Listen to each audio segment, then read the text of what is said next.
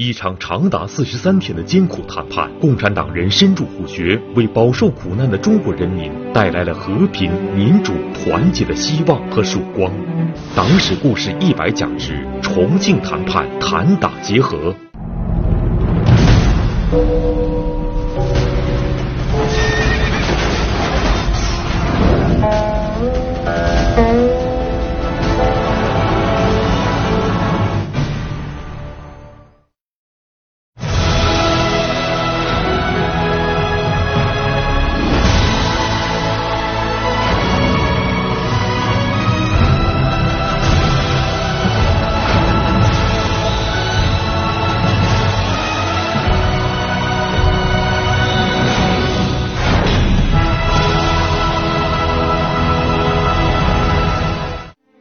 一九四五年八月十五日，日本天皇接受波斯坦公告，宣布无条件投降。饱受日本侵略之苦的中国人民，终于迎来了胜利的曙光。可是，在中国战场上，战斗非但没有结束，反而变得更加激烈。八月十五日，根据美国总统杜鲁门的一道命令，要日军继续坚守原来的地方，只能向美国和国民党的军队投降。很明显，美国是站在了国民党一要把共产党排除在外，独吞抗战胜利的果实。为避免内战，争取和平，一九四五年八月二十九日至十月十日，中国共产党同国民党政府在重庆进行了为期四十三天的和平谈判，史称重庆谈判。可是，尽管以毛泽东为首的共产党人拿出了极大的诚意。然而，以蒋介石为首的国民党却百般推诿，毫无诚意。尽管最后在各方舆论和权衡利弊之下，双方达成了双十协议，然而没过多久，国民党一方就单方面撕毁了协议，公然发动了内战，让中国人民再一次陷入了水深火热的战火之中。那么，这一场危机重重的谈判究竟是怎样进行的？毛泽东等人又是冒着怎样的危险在为和平努力呢？敬请关注国防大学徐燕教授为您精彩讲述系列节目《党史故事一百讲之重庆谈判谈打结合》。一九四五年八月十日，在中国近代历史上，是一个值得纪念的日子。这八月十日的傍晚，在中国这个大后方城市重庆、成都、昆明，这广播中间呢，突然传出消息，说日本呢向盟国乞求投降。与此同时，解放区的首府延安也得到这个消息。当时的这个中国被形容为啊，一下子进入一个沸腾的海洋。人们形容啊，这时候的词儿只能用两个字来概括：惊喜。因为原来大家都知道，日本已经是日薄西山，气息奄奄。但是很多人觉得呀，这个日本最后走向崩溃。还要经过一个反攻的过程，但这个时候呢，由于苏联出兵，再加上美国扔了原子弹，日本呢迅速呢向盟国乞降，说抗战的胜利呢，当时就突然到来了。说当时的这个重庆、成都、昆明这些城市，就成了狂欢之夜。但是日本向盟国乞求投降，但这个时候并没有真正投降，侵华日军仍然全副武装。还没有放下武器，伪军也没有放下武器。另外还有一个问题，那就是日本投降之后，这个胜利果实呢，应该由谁来获得？毛泽东当时把它形容为“这个桃子归谁来摘”。全面抗战八年，就解放区居民在敌后英勇奋战，呃，开辟了这个差不多一亿人口的解放区。另外呢，也牵制了。呃，半数以上的侵华日和大部分的伪军，在这种情况下嘛，你抗战的胜利果实，理应当分相当一大部分给解放区居民。可是蒋介石这个时候啊，着重所想的就是垄断抗战胜利果实，不允许解放区居民来分享。你解放区居民不管挑了多少水，出了多少力，这个胜利果实你没有资格享受。日军。只能由我来受降，日军占领的这个沦陷区只能由我来接收，而且他当时呢要求解放区的军队只能原地待命，呃，不许呢接收日军的投降。啊，据历史啊当事者回忆，就得知抗战胜利的消息之后，说蒋介石啊当时一点高兴的表情都没有。就是八月十日晚间，他召集他周围的这个亲信和幕僚们呢连夜开会。开会研究的主要问题是什么呢？就是怎么样控制沦陷区，不要让共产党接收。就是八月十日晚间，他下达的第一道命令是给谁的呢？是给原来的伪军的，就是要求沦陷区这些伪军坚守原有阵地，不得向八路军、新四军缴械，等待中央军到来，以此呢立功赎罪。这个时候在延安，毛泽东的工作呀，也到了空前忙碌的阶段。据在他身边的人回忆，就当时天很热了，因为是八月份嘛，就毛泽东把这个办公地点搬到这个延安枣园他那个窑洞前面的办公桌上，每天都要起草啊几十封电报。这里是位于延安枣园革命旧址的毛泽东旧区。大家可以看到啊，这个小院子在夕阳的映射下显得格外的美好，格外的安静。一九四五年，在得到日本投降的消息之后啊，毛泽东在这里的工作进入到了非常的繁忙和紧张的状态下。为了节约时间呢，他将办公地点啊搬到大约就在这个位置，有一个乒乓球桌，主席呢就在这样一张乒乓球桌旁繁忙的工作着。他身边的工作人员呢，将一些瓜果啊、馅饼啊放在这个乒乓球桌上。主席饿了的时候呢，就一边工作一边吃饭。在乒乓球桌的对面呢，有一排又一排的长椅，干部们呢就聚精会神的、安静的坐在长椅上，等候主席给他们安排任务。一九四五年的八月二十八日，主席呢就是从这儿离开，飞赴重庆，开始重庆谈判。说毛泽东当时所忙于。处理的主要事务是什么？那就是怎么样争取抗战的胜利果实，向这个不肯投降的日军和伪军发起全面反攻，能够为解放区人民呢争取到最多的抗战成果。当时这个解放区啊，一共有十九块，从这个广东的东江纵队、琼崖纵队，一直分布到长城边上的冀热辽地区。差不多有一百多万军队，但是由于呢，过去长时间呢是进行游击战，呃，分散在各地。这个时候呢，要向日伪军发起反攻，那就需要马上把部队集合起来。原来有很多地方部队吧，那马上进行扩编，很多人军装都没有，就头上扎了一个白毛巾，然后呢，立刻编入大部队。呃，当时形容为嘛，开动啊两条腿就十一路汽车。立刻奔向反攻的前线。这个时候，日本虽然已经宣布向盟国起降，到了八月十五日，日本天皇正式发布这个所谓终战诏书，呃，承认接收波茨坦公告，也就是盟国要他投降的公告。但是在中国战场上，战斗啊并没有结束，而是变得更加激烈。为什么更加激烈呢？因为八月十五日。根据美国总统杜鲁门的一道命令，就是要日军继续坚守原来的地方，只能向美国和国民党的军队投降。美国当时的总统杜鲁门后来写了回忆录，说这道命令啊是他下的。他为什么要下这道命令呢？因为杜鲁门讲了，说当时啊国民政府的势力啊只在西南一隅。就是都退到大西南去了。那么呢，整个中国东部，尤其是沿海地区，主要地区都被日本占领。大城市之外呢，是共产党领导的游击区。这个时候，如果让日本投降、放下武器，那么整个中国就会被共产党接收，这是美国不能容忍的。为了帮助国民党能够夺取胜利果实，美国当时真是花了血本。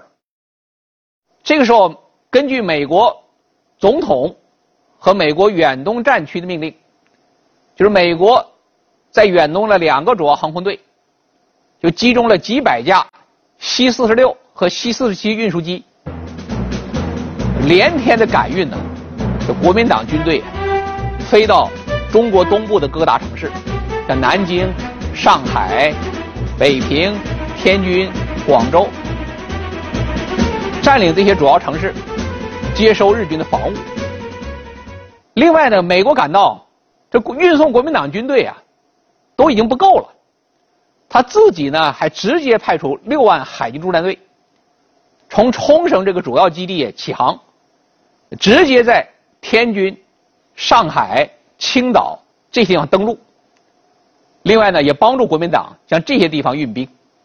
侵华日军这个时候呢，接到的美国的命令呢，哎，是坚守原来阵地。所以说，在美军和国民党军队到达之后，呃，立刻降下他们的旗帜，呃，向这个美军或国民党军队表示降服。其实啊，华北的日军呢，并没有马上缴械，一直拖到一九四六年二月份，就是投降半年之后还缴械。而且当时很多人看到一个奇怪的场面：美军、国民党军队、日军在一起站岗，那他们的新的敌人是谁呢？那就是中国共产党领导的军队。因此啊，当时啊，在中国东部的各大城市，尤其是各个港口，就看到一个非常奇怪的现象，就是刚刚降下日本高耀旗的旗杆上，升起的倒是美国的星条旗。抗战期间，美军根本没有派军队在中国登陆去打击日本。抗战已经胜利了。美军倒派出几万海军陆战队在中国登陆，那你根本就不是打日本了，目的是什么呢？就是帮助国民党抢占胜利果实。这个时候，敌后解放区也发起了大反攻，但是日军呢坚守大城市，比如说八路军当时向北平、天津都发起了进攻，由于缺乏重武器，日军还继续顽抗。呃，北平、天津这几个大城市都没有拿下来，但是当时毛泽东讲嘛，这大桃子很难得到手，中小桃子还是应该力争。说八路军在华北的反攻啊，仍然是战果辉煌。比如说夺取了察哈尔的省会张家口，夺取了威海，夺取了烟台，夺取了丰镇、吉宁，夺取了邯郸。另外呢，夺取了这个上百座县城和广大农村。新四军呢，在这个长江南北的反攻也取得了重大成果。另外呢，在高邮地区还迫使呢日军一个大队向新四军缴械。因此说呢，就是解放区的反攻啊，还是夺到了不少中小桃子。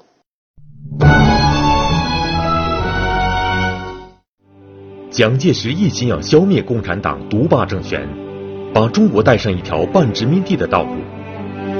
可是发动内战，他也顾虑重重。党史故事一百讲之重庆谈判。抗战胜利后的中国，马上又面临着两条道路、两种命运的选择。如果按照国民党选择的道路，那中国呢，虽然战胜了日本帝国主义，但是仍然充当美国的附庸。他还要走一个半殖民地道路。中国共产党当时提出的目标是什么？建立一个独立、自由、富强、统一、民主的新中国。所以，中国当时面临着两条道路、两种命运的选择。那么，蒋介石呢？他是要消灭共产党，但是当时他要打内战呢，也有很多顾虑，因为美国。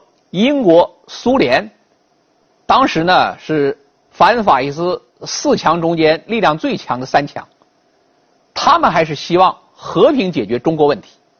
当时国内人民也普遍呢希望能够和平。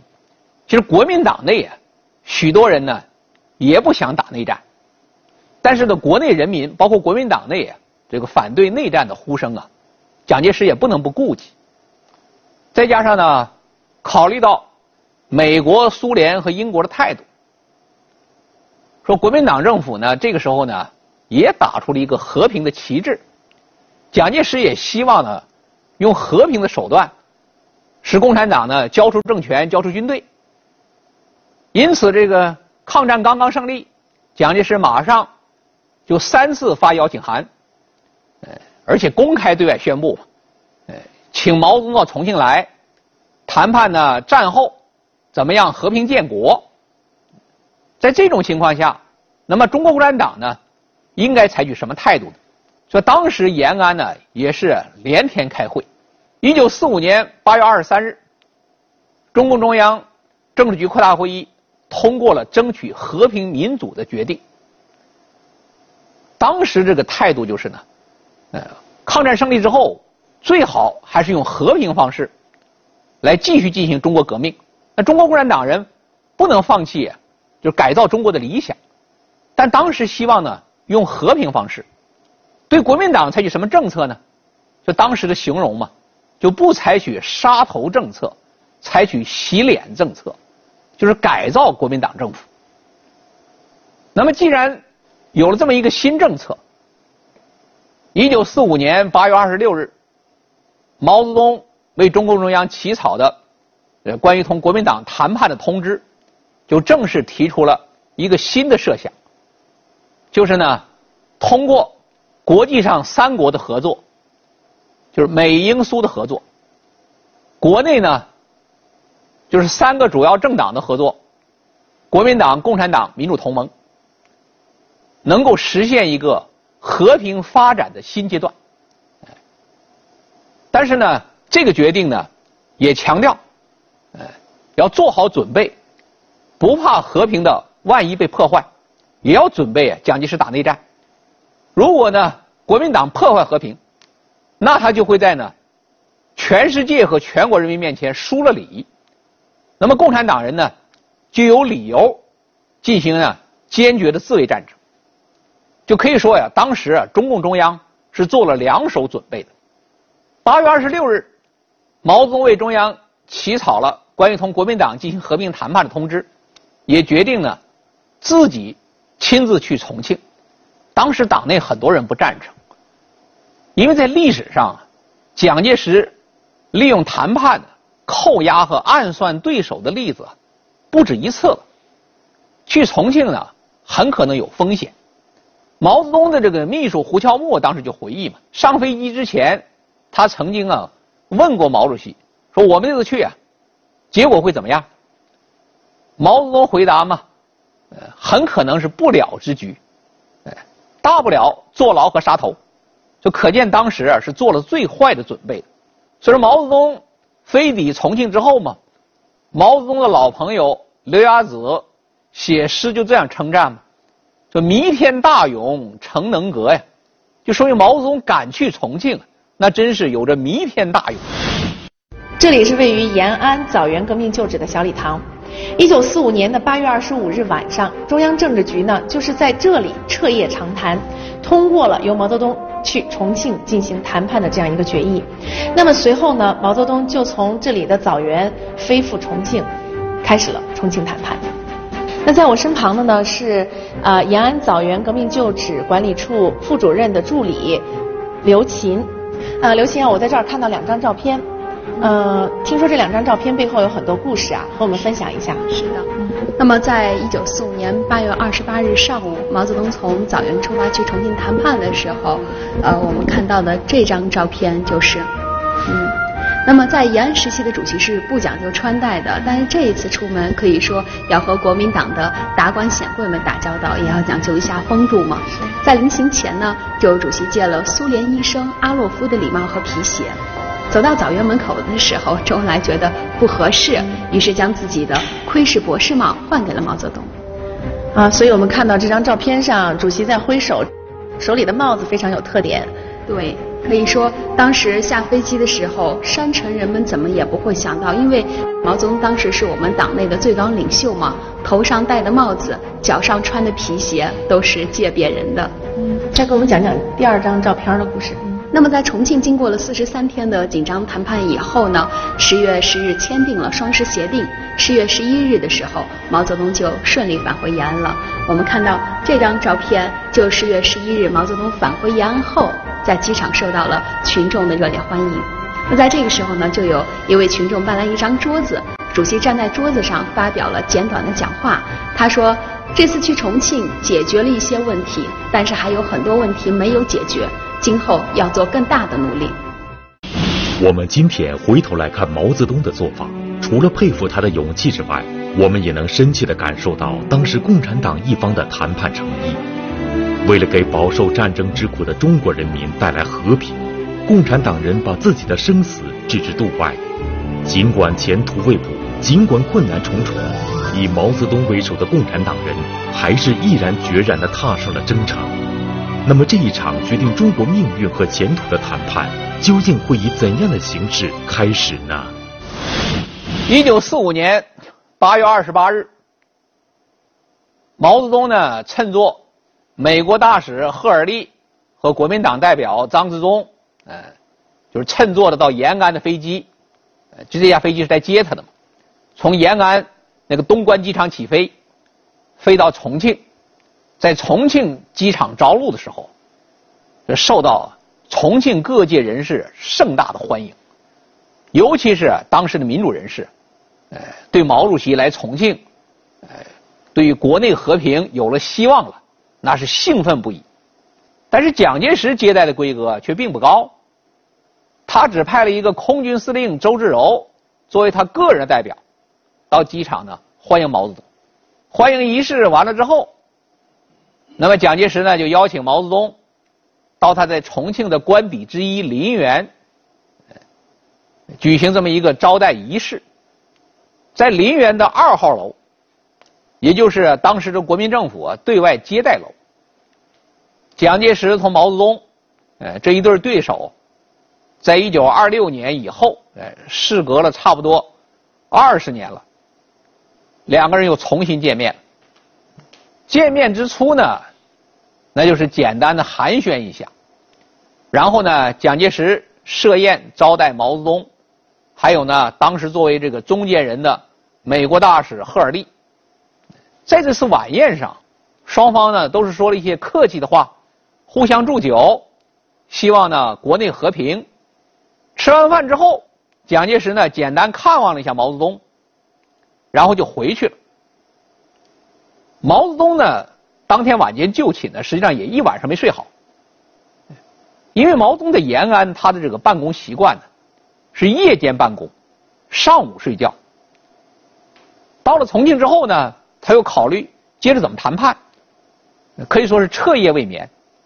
说天刚刚亮，毛泽东就。离开这个林园二号楼，走到前面的这个林间小路上，一下子看见蒋介石也在那站着。事后知道，就蒋介石啊，也是一夜没睡。他就召集他身边的这些心腹谋士，彻夜研究，同毛泽东呢采取什么样的谈判策略。因此，这个天刚刚亮嘛。两个人就在这个林园二号楼旁边这个小石凳上临时相遇，坐下来。实际上呢，就开始了第一次会谈，但是也是临时的了。两人会谈一开始，除了简单的讲点寒暄话之外，哎，蒋介石就提出了这次会谈的中心是军令政令的统一。什么意思呢？就是军队政权都要统一给他。那么毛泽东提出什么呢？就解放区的努力应该承认。实际上呢，双方在这第一次接触时啊，就已经亮出了双方谈判的底线。在毛泽东赴重庆谈判之前，周恩来为首的中共南方局通过出色的侦查工作，其实已经啊基本掌握了蒋介石谈判的底线。那么底线是什么呢？就是蒋介石通过就同他的谋士商谈，就是在军队问题上，顶多允许中共军队保留十六个师。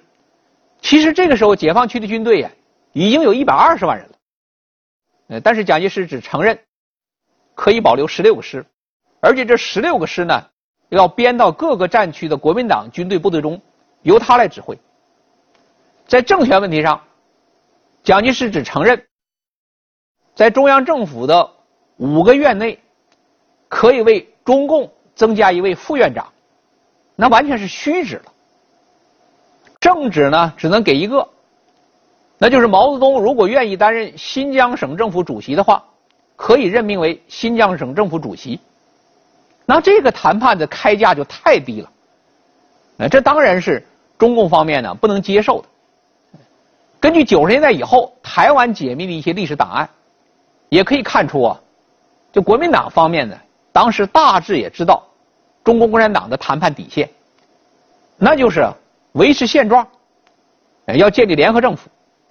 这一点呢，恰恰是蒋介石无论如何也不能答应的。双方都知道各自底盘，这样一个谈判，那么进行的就非常艰难。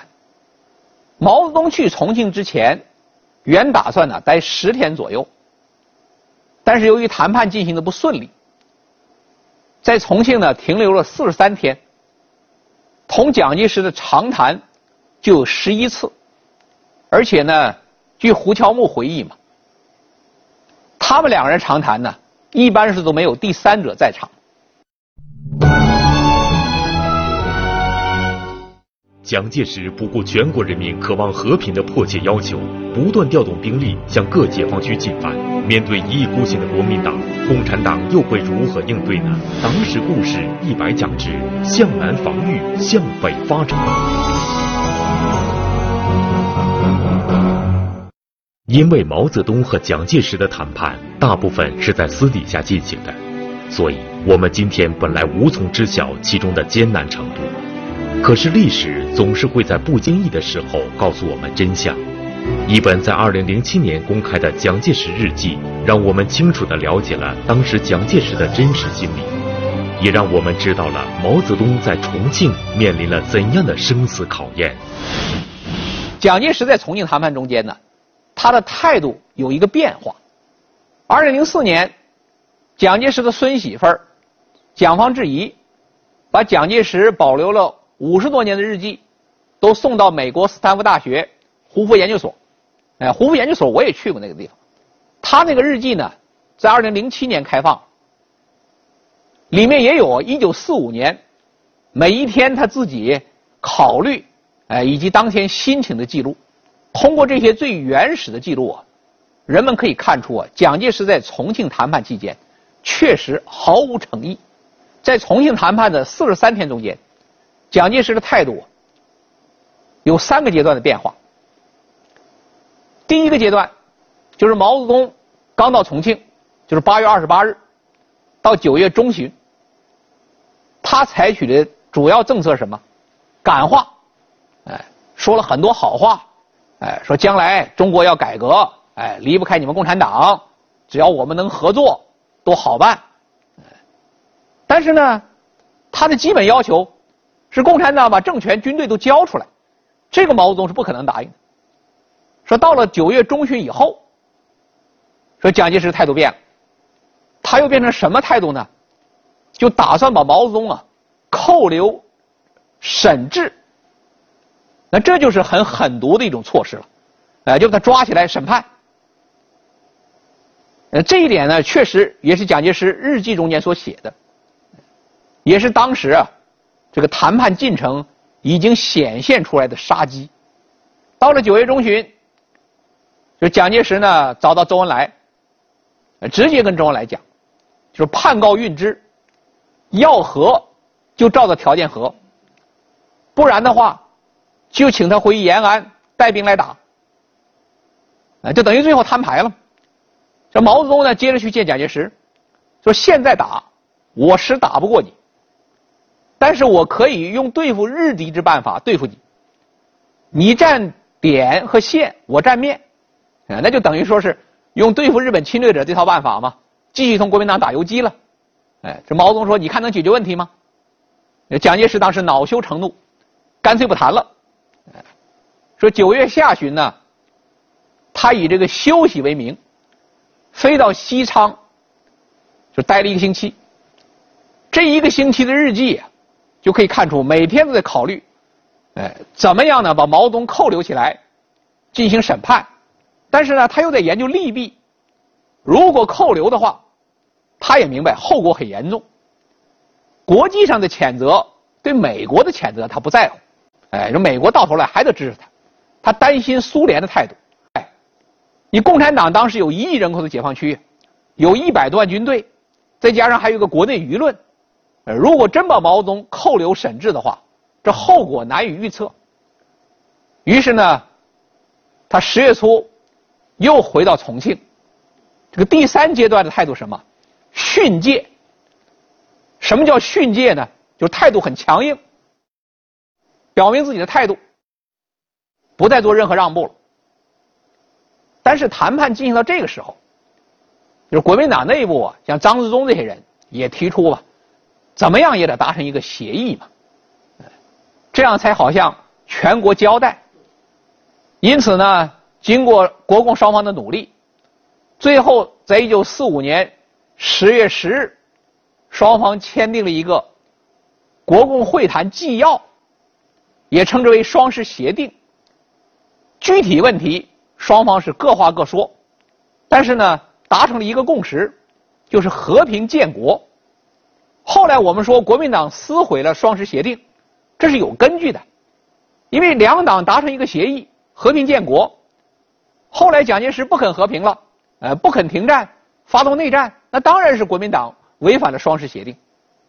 在双十协定签字的当天，蒋介石呢最后一次同毛泽东会谈，他自己讲嘛，呃，要说说肺腑之言，呃，开始呢显得还是很和气的，就说中国的事儿只要你我合作，那就好办，哎，但是毛泽东提出嘛。解放区的努力应该承认，蒋介石马上表示嘛，政府方面绝不能再有迁就。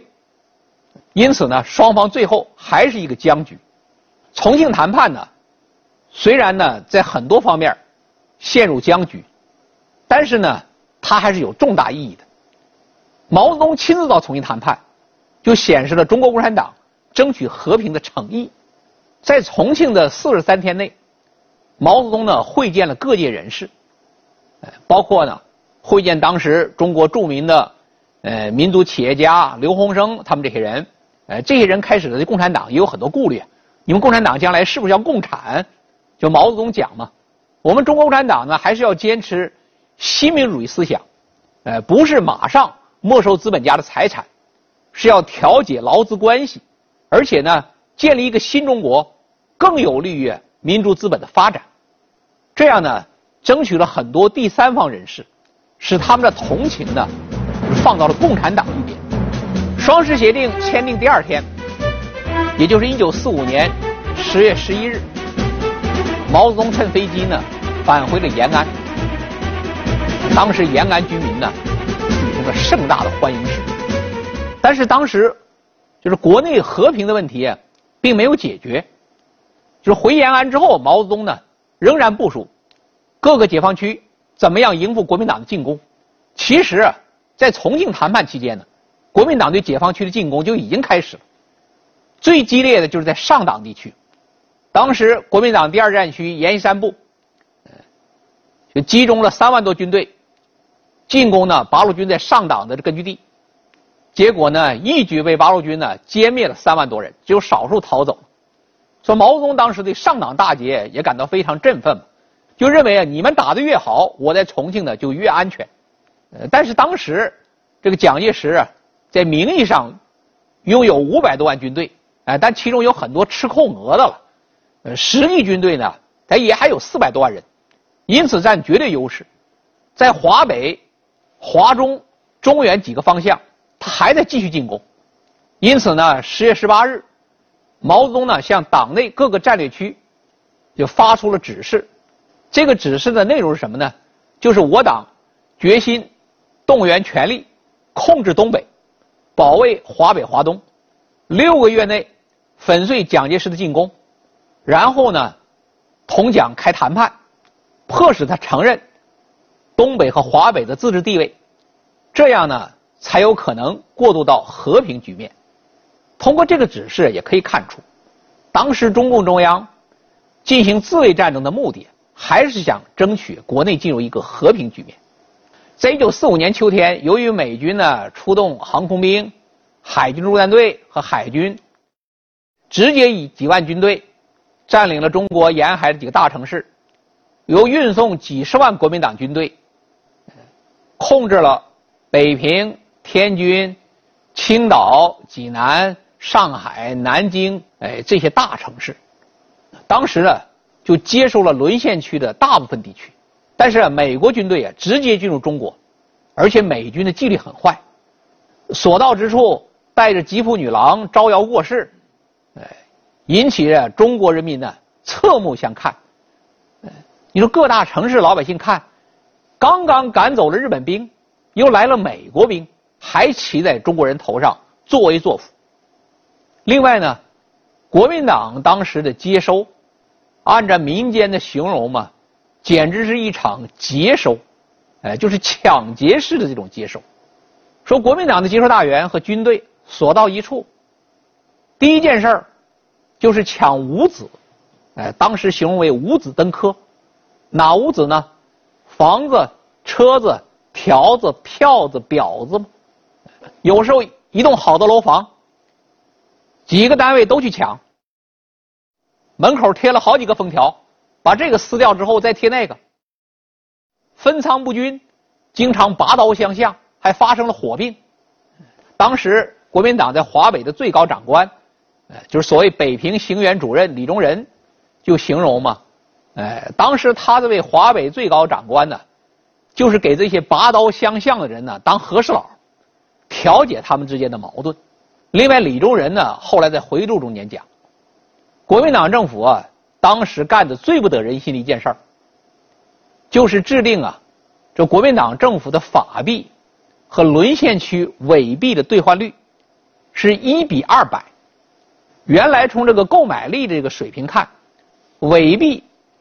和国民党统治区的法币也差不多。你来了之后，呃，不能一比一兑换，一比二也可以。但是国民党政府的兑换率是一比二百，按照李宗仁所形容吗？那么，沦陷区的人民顿时成了赤贫，带着法币而来，顿时成为暴富。说政府啊，在沦陷区。失去人心呢，莫此为甚。因此，李宗仁最后的感慨是：说国民党政府啊，如果不瓦解，真是无天理了。与国民党政府相对比的是，当时解放区军队在反攻的时候，也夺取了不少中小城市和广大乡村，就进行接收的共产党的干部。那么，首先想到的就是毛泽东所强调的嘛，为人民服务。所接收的大量敌伪的房屋，那么首先用来呢照顾城市贫民。进城之后严守纪律，个人不许捞私财。所以说当时啊，这个老百姓的感到吗？哎，这共产党的干部真是清廉，真是为人民服务。说所到之处啊，解放区的天是晴朗的天，这歌声就四处传扬。说两相对比，人们就可以看到。一个接收，国民党和共产党高下立见。对于这一点呢，蒋介石当时还并没有感受到。哎，他以这个接收来酬劳他那些部下，哎，让他们更好为自己卖命。但是他没有想到，哎，就国民党那些军政官员呢，如此胡作非为，彻底失去了人心。这一点呢，到了一九四九年一月。他下野之后回到他的家乡浙江奉化的时候，国民党一些官员去看他，蒋介石见他们的时候，通常啊，都叹息的讲一句话：我们的失败啊，就失败于接收。国民党在接收中间这些恶劣表现，其实啊，不能只归咎于他的官员的个人品质，而是他那个以四大家族为代表的。官僚垄断资产阶级贪婪本性的体现。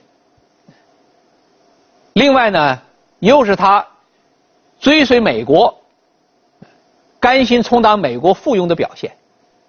美国为国民党运兵，花了几亿美元的运费，天上没有免费掉下来的馅饼。美国当时帮助国民党运送这些军队，花那么多钱，他是要有报酬的。报酬什么呢？